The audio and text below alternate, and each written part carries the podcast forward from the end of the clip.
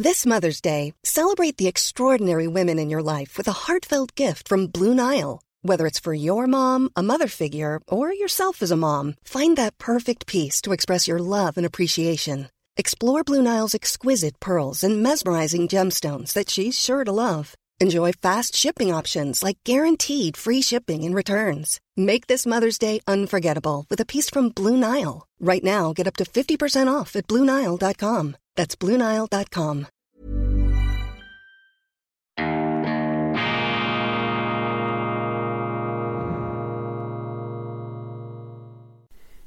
Grüezi miteinander, ganz herzlich willkommen, meine sehr verehrten Damen und Herren, bei Weltwoche Daily, die andere Sicht, unabhängig, kritisch, gut gelaunt, internationale Ausgabe mit besonderer Empathie für unsere Freunde, vor allem in Deutschland und in Österreich am Dienstag, dem 25. Oktober 2022. Vielen herzlichen Dank für Ihre Unterstützung, für Ihre Aufmerksamkeit, für Ihr Vertrauen. Gestern haben wir gemeinsam die für mich magische Hunderttausender Grenze an YouTube-Abonnenten geknackt. Das ist fantastisch. Das hätte ich mir nie gedacht, dass wir eine derartige Resonanz entwickeln, als wir damals Weltwoche Daily etwas umjustiert haben, auch etwas früher in den Tag verlegt haben. Vielen, vielen herzlichen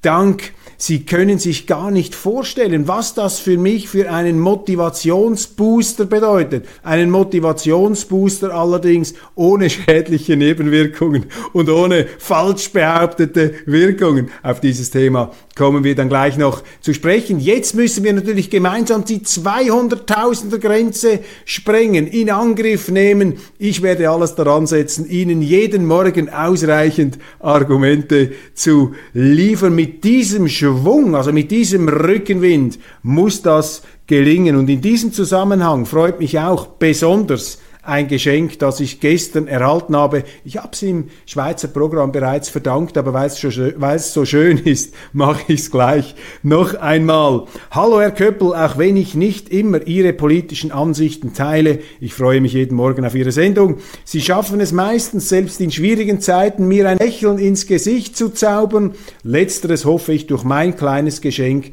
auch bei Ihnen zu erzeugen. Viele Grüße, Peter. Ja, lieber Peter, Sie haben das natürlich mit Bravour geschafft auf Hochglanz. Ähm, Kartenpapier mit sehr liebevoller Gestaltung und das Geschenk, das ist ein, eine 3D Postkarte im Weltwoche Daily Format aufklappbar mit Rückenstütze und 3D, Grüezi miteinander. Und dann ausgeschnitten hier in diesem Vintage Fernsehbildschirm, auch wunderbar noch die Bedienungskonsole, da kommt gleich, da wird es einem gleich warm ums Herz, da fühlt man sich an seine Kindheit erinnert, der Moderator, das Mikrofon und eben mit 3D-Vertiefung das äh, Studiodekor im Hintergrund. Ganz, ganz herzlichen Dank, lieber Peter, wunderbar auch ein Zeugnis der ähm, gewaltigen Kreativität, die in unseren Zuschauern drin steckt. Ja, ich habe schon angesprochen, der Booster, der Motivationsbooster und der Impfbooster. In meiner Schweizer Sendung habe ich äh, gefordert äh, nach reiflicher Überlegung, es braucht jetzt hier nach dieser Pfizer-Bombe, nach diesem Impfbluff, da braucht es jetzt eine umfassende, auch parlamentarische Untersuchung dieses ganzen Impfthemas. Wir haben über die Verleumdung, über die Verketzerung gesprochen, über die Außerkraftsetzung von Grundrechten gegenüber den Ungeimpften. Die Medien haben da mitgemacht, die Mainstream-Medien haben sich komplett einspannen lassen von der Politik, von diesen Pharmakonzernen in eine Irreführungskampagne. Man hat den Leuten verklickert eine Unwahrheit, nämlich dass die Impfung vor Ansteckungen schützen werde. Und man hat ihnen auch nichts über Nebenwirkungen erzählt, man hat das heruntergespielt. Ich will das nicht hochspielen, aber wir lesen zu viele beunruhigende Nachrichten und da darf man jetzt einfach nicht zur Tagesordnung übergehen. Da muss man mit dem großen Hollywood äh, mit dem Hollywood Scheinwerfer, nicht mit dem Taschenlämpchen oder mit der Kerze, wenn es dann so weitergeht mit der Energiepolitik in Deutschland. Nein, da müssen Sie den ganz großen Scheinwerfer ähm, nach vorne nehmen um da in diese Dunkelkammer hineinzuleuchten. Das geht einfach nicht. Da darf man die Politik hier nicht einfach so zur Tagesordnung übergehen lassen. Das ist auch ein gigantischer Machtmissbrauch des Staates und auch eine Verklumpung von Konzerninteressen, Staatsinteressen und äh, Machtinteressen. Und das ist etwas, was natürlich einen Bürger in einer Demokratie, die Bürgerin selbstverständlich auch, ähm, alarmieren muss, auf die Barrikaden treiben muss. Arnulf Baring, der große Historiker, hat einmal geschrieben in der FAZ, Bürger auf die Barrikaden. Hat man sich ein bisschen lustig gemacht über ihn, aber ich glaube, man muss jetzt wirklich auf die Barrikaden steigen.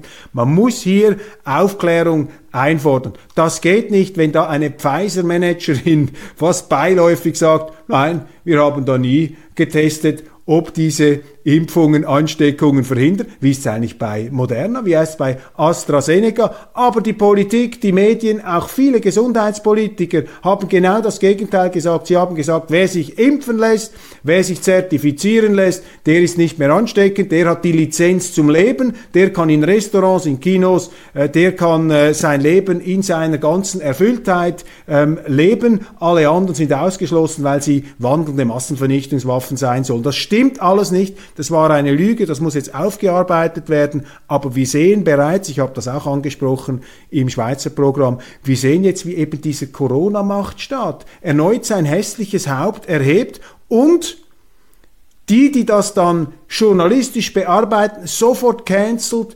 streicht, zensuriert. Ich habe das auf Facebook gesehen, ich habe es auf LinkedIn gesehen, vielleicht wird das auch in dieser Sendung einmal der Fall sein. Hier geht es nicht darum, zu Schlussfolgerungen nach vorne zu springen. Hier geht es darum, das elementare Grundrecht auf Transparenz bei wichtigen staatlichen Entscheidungen einzufordern. Darum geht's. Und lassen Sie sich von gar niemandem da in die Defensive treiben, von diesen ähm, Machtmachiavellis, von diesen Impfmachiavellis, auf gar keinen Fall von diesen Leuten, die da mit Despoten und Diktatorenallüre aufgetreten sind, immer noch auftreten und sagen, jeder, der mir widerspricht, ist ein Aluhut, ist ein Verschwörungstheoretiker, ist ein Rechtsextremer. Das ist hier dieses demokratiefeindliche, dieses Antidiskussionsklima der Einschüchterung, das ganz gezielt aufgezogen werden soll. Und da braucht es jetzt auch von den Parteien in Deutschland, in Österreich, in der Schweiz ein klares Bekenntnis zur Transparenz, zur Aufarbeitung. Das kann man nicht einfach so passieren, so durchgehen lassen, weil das würde nur dazu führen, dass eben die Kreise und auch die Medien, die da zuvorderst mitgemacht und mitgesprungen haben, dass die dann äh, das Gefühl haben, ja, wir können uns eigentlich alles erlauben in diesem Staat. Der Staat gehört uns und jeder, der gegen uns ist, der soll mal schön die Knappe halten und soll zu Hause bleiben, sonst werden wir ihm dann auch wieder, wie den Ungeimpften, einfach die Rechte am Leben teilzunehmen wegnehmen. Das klingt jetzt krass, das ist eine Dystopie. Ich glaube nicht, also eine, eine Unheils, ein Unheilsszenario. Ich glaube nicht, dass es so weit kommen muss. Aber wir haben sowieso das gesunde Maß längst überschritten hier der staatlichen Machtentfaltung, auch in diesem Krieg gegenüber der Ukraine. Auch da treten ähm, die Politiker mit einer, ähm, mit einer Reitpeitschenallüre auf, mit einer Rechthaberei, auch wieder sekundiert von den Medien, die da geflissentlich auch noch mithöbeln und mitschießen und mitzuspitzen. Eben all dieses, äh, diese ganze Corona der, der Inquisitorengesichter mit den engen Unterhosen, diese, diese, diese, diese Shisha Schallschartenköpfe, ähm, äh, diese Guillotinen-Typen, die sich da ausbreiten und den Leuten Angst machen wollen, damit sie sich nicht mehr getrauen, ihre Meinung zu sagen. Und viele, viele lassen sich einschüchtern, ja, müssen sich einschüchtern lassen, weil sonst die Arbeitgeber kommen in diesem sehr unguten Klima. Und das darf man nicht einfach für selbstverständlich nehmen oder herunterspielen und sagen, ja, jetzt übertreiben Sie aber, Herr Köppel, so geht's auch nicht, so schlimm ist es ja dann auch nicht wie in China oder wie in Russland. Das behaupte ich gar nicht. Aber wir können doch nicht unsere Dummheiten mit den angeblichen noch viel größeren Dummheiten der anderen entschuldigen. Dann sind wir doch komplett auf dem Holzweg. Also, meine Damen und Herren, aufgrund dieser Pfizer-Impfbluffbombe muss das Thema Corona noch einmal neu aufgearbeitet, neu geschrieben werden. Und wer da nicht aktiv mitmacht, der ist demokratischem Misstrauen auszusetzen. Und daran sollte man sich vielleicht erinnern dann, wenn es in ein paar Jahren wieder heißt, man muss seine Stimme abgeben bei der, bei der oder jener Partei. Also hier geht es schon um elementare, auch demokratische, das heißt rechtsstaatliche Prozesse. Das ist unser Referenzpunkt hier. Nicht eine subjektive Moral, sondern wir orientieren uns am Rechtsstaat, an den Grundrechten, die außer Kraft gesetzt worden sind, an diesem Ausnahmezustand, an dieser äh, Corona-Diktatur, die sich da ausbreiten konnte. Natürlich war es eine Diktatur. Es wurden Diktate ähm, verfügt von Seiten der Politik mit einer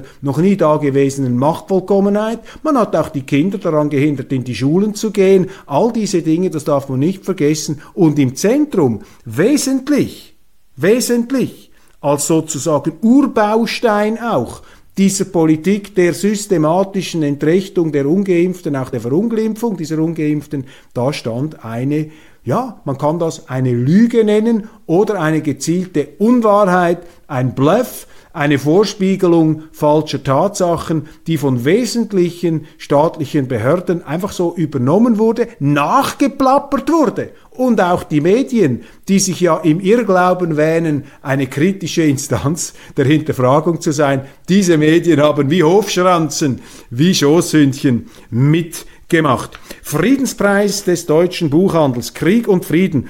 Der Friedenspreis des deutschen Buchhandels geht an einen Autor, der die Russen hasst, Darf das sein? Leider ja. Ein sehr guter Kommentar des Literaturkritikers Volker Weidermann in Auf Zeit online. Der ukrainische Dichter Serhii Sadan oder Shadan, ich weiß nicht, wie man diesen Namen ausspricht, hat den Friedenspreis des deutschen Buchhandels gewonnen. Das ist eine wichtige Auszeichnung und wie der Name das schon sagt, das ist eine Auszeichnung, die die Friedensleistung der Kultur würdigt, in dem Sinn, wie wir das hier eigentlich immer wieder nach vorne bringen, nach vorne zu bringen versuchen, nämlich die Kultur als Instrument der Verständigung und der Sensibilisierung und der Zivilisierung, der westöstliche Divan des Eintauchens in auch uns fremdscheinende Lebensentwürfe und Subjektivitäten. Das ist der Auftrag der Kultur und das möchte man mit diesem Preis würdigen. Und jetzt, das arbeitet hier Volker Weidermann sehr, sehr gut heraus.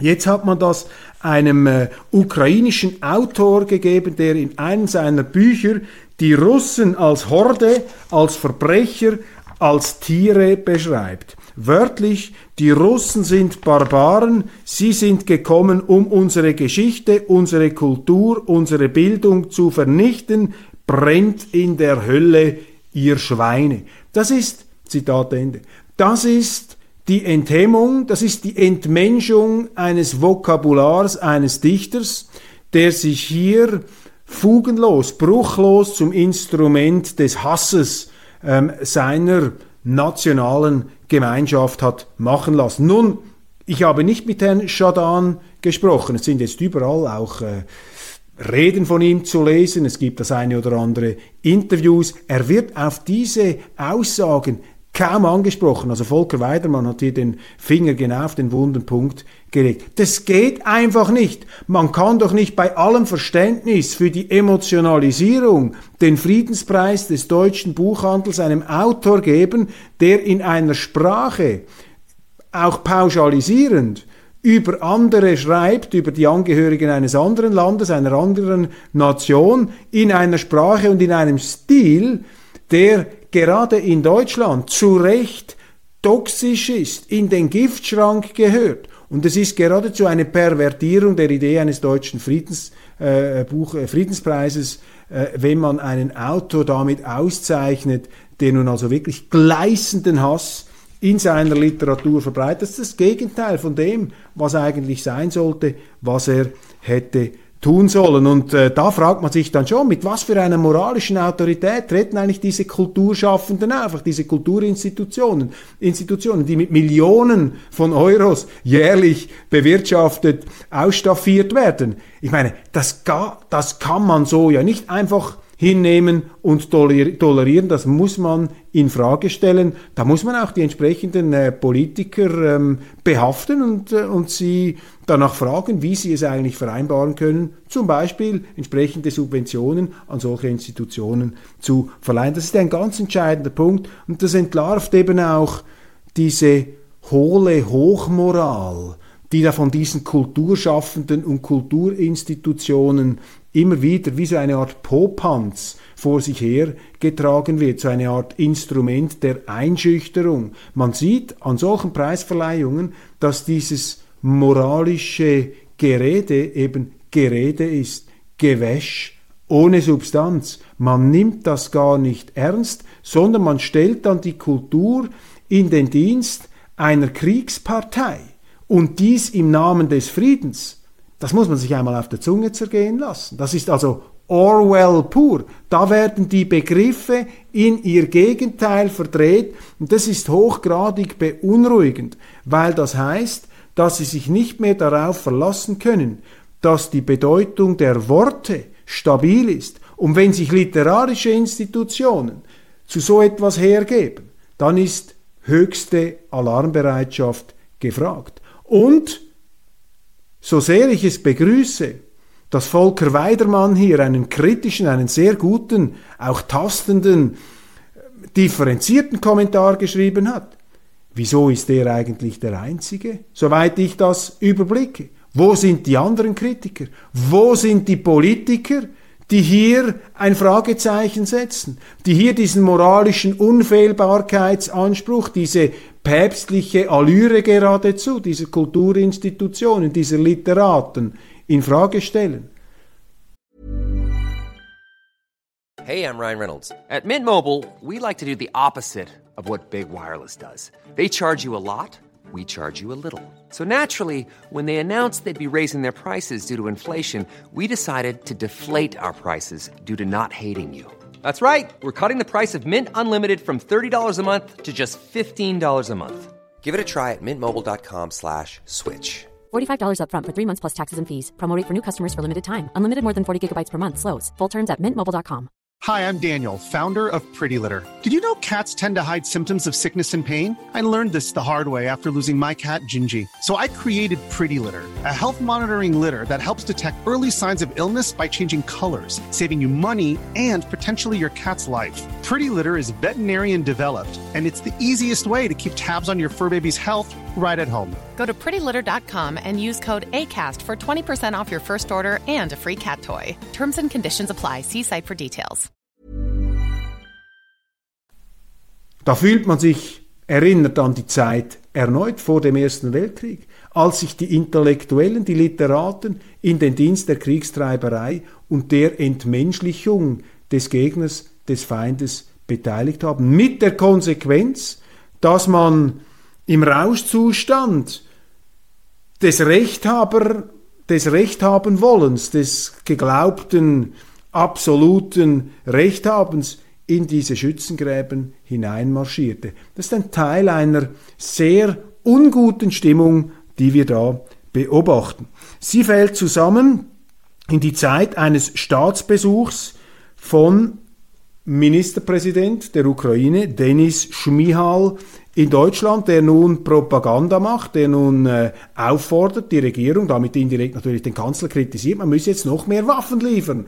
Und je mehr Waffen man liefert, desto mehr Tote wird es geben, desto weniger Frieden wird es geben, desto mehr ähm, Unheil wird heraufbeschworen, auch die Eskalationsgefahr, das wird nicht hinterfragt. Das wird nicht hinterfragt, das wird einfach zur Kenntnis genommen. Ich sehe keine Politiker, die sich da merkbar in Deutschland ähm, zu Wort melden und sagen, Entschuldigung, das geht einfach nicht. Und Schmihal regt sogar an, dass man die konfiszierten, die, nicht die konfiszierten, die eingefrorenen russischen Vermögen da einfach konfiszieren solle, um den Wiederaufbau in der Ukraine zu finanzieren. Das ist Eigentum von russischen Staatsbürgern, denen ihr Eigentum gesperrt wurde ohne ein rechtliches Verfahren. Und hier wird von Seiten der ukrainischen Regierung bereits die Forderung aufgestellt, beziehungsweise für eine Art Minimum ausgegeben, dass man diesen Russen natürlich das Geld wegnehmen muss, um es in die Ukraine zu investieren, um es in diesen korrupten Staat hineinzupumpen. Das heißt, Preisgabe des Eigentums. Das heißt, wir sind hier mit einer Regierung konfrontiert in der Ukraine, die nicht bereit ist, sich an rechtsstaatliche Eigentumsgarantien zu halten. Und das ist eben unheimlich. Und zwar nicht, weil die Ukraine das fordert, das ist an sich unheimlich, aber das könnte man psychologisch erklären durch den Stresszustand eines Krieges, wenn man das etwas relativieren möchte. Bleibt natürlich trotzdem ein Skandal. Aber unheimlich ist, das eine Frankfurter Allgemeine Zeitung, dass ein Kanzler Scholz, das andere, das nicht in deutlichen Worten anprangern und sagen, Entschuldigung, wir haben hier Individuen sanktioniert, das ist rechtsstaatlich sehr, sehr fragwürdig, aber werden sie sicher nicht enteignen, ähm, schon gar nicht auf der Grundlage keiner Anhörung, keines rechtlichen Verfahrens.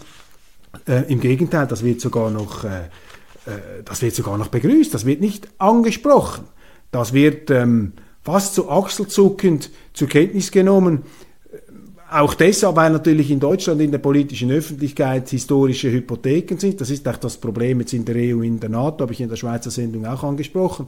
Durch die Aufnahme der baltischen Staaten und äh, Polens ist, sind da natürlich sowjettraumatisierte Länder aufgenommen worden. Ich will das überhaupt nicht äh, kleinreden, diese Traumatisierung, aber die Balten und auch die Polen die äh, neigen aus meiner Sicht dazu, so zu tun, als sei die Sowjetunion immer noch bestehend. Und sie haben ein großes Vergeltungs- und Rachebedürfnis für das erlittene Unrecht aus ihrer Sicht. Das respektiere ich. Aber man muss eben auch sehen, dass diese Perspektive nur zu einem gewissen Teil der heutigen Gegenwart gerecht wird und dass eben die EU aufpassen muss, auch die NATO, wenn sie durch diese Neumitglieder, diese Relativen, sich deren außenpolitische Sicht auf Russland eins zu eins zu eigen macht und quasi dann zurückfällt in die Zeit des Kalten Krieges und äh, glaubt, dass sei immer noch die Sowjetunion ähm, tätig und man müsse sich jetzt an der rächen und die Deutschen getrauen sich da nicht aus historischen Gründen, den Polen und den Balten zu sagen, du, da müsst ihr ein bisschen auf die Bremse treten, weil natürlich die Deutschen selber ähm, Gräueltaten begangen haben, sowohl in Polen wie auch im Baltikum. Und das bringt eine merkwürdige politische Schieflage auch in die NATO, die sich zur Zeit der Sowjetunion noch viel pragmatischer und zurückhaltender ausgedrückt, ausgedrückt hat. Johnson, Boris Johnson verzichtet auf eine Kandidatur für die ähm, ähm Nachfolge seiner Nachfolgerin. Er hat gemerkt, dass er keine Chance hat in dieser Machtkabale der Tory-Partei. Auch immer wieder interessant, dass in einer der ältesten Demokratien der Welt die Parteispitze eine derartige Macht hat, um hier den äh, Premierminister einzusetzen. Boris Johnson, immerhin einer der populärsten Tory-Premierminister in der britischen Geschichte. Er wird da auf äh, ja, Shakespeare'sche Art und Weise kalt gestellt. Boris Palmer gewinnt die Tübingen-Wahl. Ich habe die Buhrufe gehört. Unglaublich, Boris Palmer, der Dissident der Grünen. Die Grünen vertragen es ja nicht so gut, wenn da einer ihrer prominentesten ähm, Politiker sich zum Teil mit anderen Meinungen zu Wort meldet, dann will man ihn gleich ausschließen. Das finde ich in den deutschen Parteien sowieso etwas bizarr. Kaum hat jemand eine politisch andere Meinung, ein äh, Thilo Sarrazin bei der SPD oder eben ein Boris Palmer bei den Grünen, wenn er nicht bereit ist, einfach den Mantel der Ideologie und des Schweigens über unübersehbare Missstände beispielsweise im Asylbereich zu legen, dann wird ihm das auch in den Medien als Ras Flirten, Koketterien mit dem Rassismus ausgelegt das ist doch dummes Zeug. Boris Palmer spricht einfach Probleme an. Er ist ein Grüner, aber er ist nicht bereit, sich von der Wirklichkeit zu verabschieden. Und die Tübinger, alte Universitätsstadt, sind da offensichtlich ähm, etwas toleranter und vielleicht auch kundiger als da diese abgehobenen grünen Parteizentralen. Wenn es nach denen gegangen wäre, hätte ja Boris Palmer gar nicht mehr antreten dürfen. Er musste sich ja als ähm, Parteiloser der Diskussion stellen. Über den Friedenspreis haben wir bereits gesprochen. Auch der Nachfolger von Andrei Melnik ist nun im Amt in Berlin und zwar ist das der Oleksiy Makeyev und die Hoffnung geht dahin, er würde sich etwas diplomatischer ausdrücken, aber ich glaube, diese Hoffnung kann nicht erfüllt werden. Er tritt bereits fordernd auf und als Botschafter ist er nicht eben der zurückhaltend diplomatisch auftretende ähm, ja, äh, seniorale Mann, sondern er ist eine Art ähm, Megafon von äh, ziemlich dreisten Forderungen. Ich muss ehrlich sein, wir brauchen mehr, wir brauchen viel mehr. Also wie ein Waffenhändler tritt er da auf in Deutschland. Wirtschaftsminister Robert Habeck lässt aufhorchen durch eine Aussage, die Inflation ist hoch und wir sind 2023 in einer Rezession. Das ist ein toxisches Gemisch. Zitat Ende. Und ich glaube, viele Deutsche haben nicht das Gefühl, dass der ehemalige Kinderbuchautor und sicher begabte Politiker, dieser auch äh, fast schauspielerhaft, sich traumwandlerisch auf den äh, Bühnenbrettern bewegen, der Robert Habeck, dass er über die nötigen wirtschaftlichen, betriebswirtschaftlichen Kenntnisse verfügt, um diese Situation zu verbessern, um sie zu lindern. Ich möchte ihm hier nicht Unrecht tun und man ist immer wieder überrascht, wie auch äh, Politiker, denen man das nicht zugetraut hätte, sich unter der Not neu orientieren oder man könnte sagen, sich aus opportunistischen Gründen, weil ihnen eben der Dienstwagen und das privilegienreiche Amt sehr nahe ist, dass sie dann auch bereit sind, das ideologische Programm, äh, für das sie äh, die letzten Jahre angetreten sind, einfach mir nichts, dir nichts dann wieder zu versenken. Das ist zwar für die Glaubwürdigkeit mörderisch, aber für die Bürger immer noch besser, als wenn man stur auf einen Abgrund zusteuert. Aber nach seinen Aussagen zur Insolvenz und was die Insolvenz ist und nicht ist, habe ich doch äh, begründete Zweifel an seinen betriebswirtschaftlichen Grundkenntnissen. Dann dürfen wir nicht vergessen, das geht jetzt unter in der Berichterstattung über den Volkskongress der chinesischen Kommunisten und diese Bilder da mit Hu Jintao, dem Vorgänger von Xi Jinping, der da aus dem Saal geleitet wurde. Ich kann die Bedeutung dieser Bilder und dieses Vorgangs hier nicht ähm, abschließend analysieren, da fehlen mir schlicht die Informationen. Ich staune einfach, wie felsenfest sicher die Bescheidwisser da bereits wieder auftrumpfen und aufgrund von ein paar Aufnahmen angeblich äh, äh, zu wissen glauben, äh, nein, sicher sind, äh, dass sie wissen, was da genau gespielt wurde. Man nimmt also Bilder eins zu eins als Beweis. Und da habe ich auch in meiner Schweizer Sendung äh, ein paar Tücken äh, aufgezeigt. Vergessen wir nicht dieses äh, Bild von Aylan Kurdi damals bei der Migration, dieses fürchterliche Bild des ertrunkenen Kindes. Was wurde da alles hineininterpretiert? Am Schluss war alles falsch. Das Wichtigste Thema im Zusammenhang mit China wird gar nicht erwähnt, wird kaum erwähnt, nämlich dass die Amerikaner einen Wirtschaftskrieg jetzt haben eskalieren lassen gegen China, indem sie China ausschließen wollen von der Halbleitertechnologie. Das muss man sich auch erst einmal vor Augen halten. Das ist eine ganz neue Dimension der äh, Sanktionen. Da sind einfach einzelne Betriebe getroffen, sondern da versucht man China eine der ganz großen Zivilisationen auf unserem Planeten den Zugang zu einer Technologie zu verwehren, die sehr, sehr wichtig ist für die Entwicklung eines Landes, für die Wirtschaft und für den Wohlstand. Das machen die Amerikaner. Also hier bereits wieder eine neue Front, die aufgezogen wird. Das ist sehr ähm, unerfreulich. Friedrich Merz, er wird gewürdigt in einer neuen Biografie, das meldet Gabor Steingart. Und er, ich glaube, das darf man so sagen, freut sich wohl auch etwas als Nonkonformist, der er ist, Gabor Steingart mit seinem Morning Briefing, dass Boris Palmer das so deutlich bereits im ersten Wahlgang mit der absoluten Mehrheit geschafft hat. In Tübingen. Und eine schöne Nachricht zum Schluss, Taylor Swift hat am Wochenende alle Streaming-Rekorde gebrochen, wie Weltwoche Daily jetzt mit der 100.000er Grenze.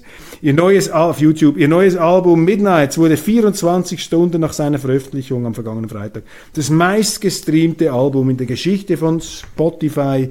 In der Rekordnacht war Spotify aufgrund des hohen Ansturms zwischenzeitlich lahmgelegt. Bei ihren Fans bedankte sie sich, Zitat, wie konnte ich nur so viel Glück haben, dass hier, hier draußen so etwas Unglaubliches macht. Ja, ich kann mich dem Satz von Taylor Swift nur anschließen. Ich habe nicht so viele Millionen Abonnenten wie Sie Streaming-Klicks auf Spotify, aber ich richte auch an unsere Zuschauer den Taylor Swift-Spruch, wie konnte ich nur so viel Glück haben, dass ihr hier draußen so etwas Unglaubliches macht und jetzt gemeinsam die 200 Tausender Abomarke auf YouTube. Abonnieren Sie und abonnieren Sie auch die Weltwoche-App, damit Sie up-to-date sind auf der Höhe der Zeit und der Meinungsvielfalt. Vielen herzlichen Dank.